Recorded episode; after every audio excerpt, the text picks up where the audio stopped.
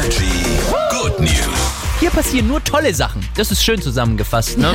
Wir möchten euch heute Morgen hier in den Energy Good News Eva vorstellen. Wir sind alle froh, dass es Eva gibt. Genau, Eva macht nämlich Autos auch für Frauen jetzt noch sicherer. Denn Eva ist der allererste weibliche Crash-Test-Dummy. Also es wurde oft immer nur mit Crash-Test-Dummies getestet, die eben dem männlichen Körper nachempfunden sind. Ja. Aber klar, Frauenkörper haben einen anderen Schwerpunkt, breitere Hüfte, breiteres Becken, da ist alles ein bisschen anders.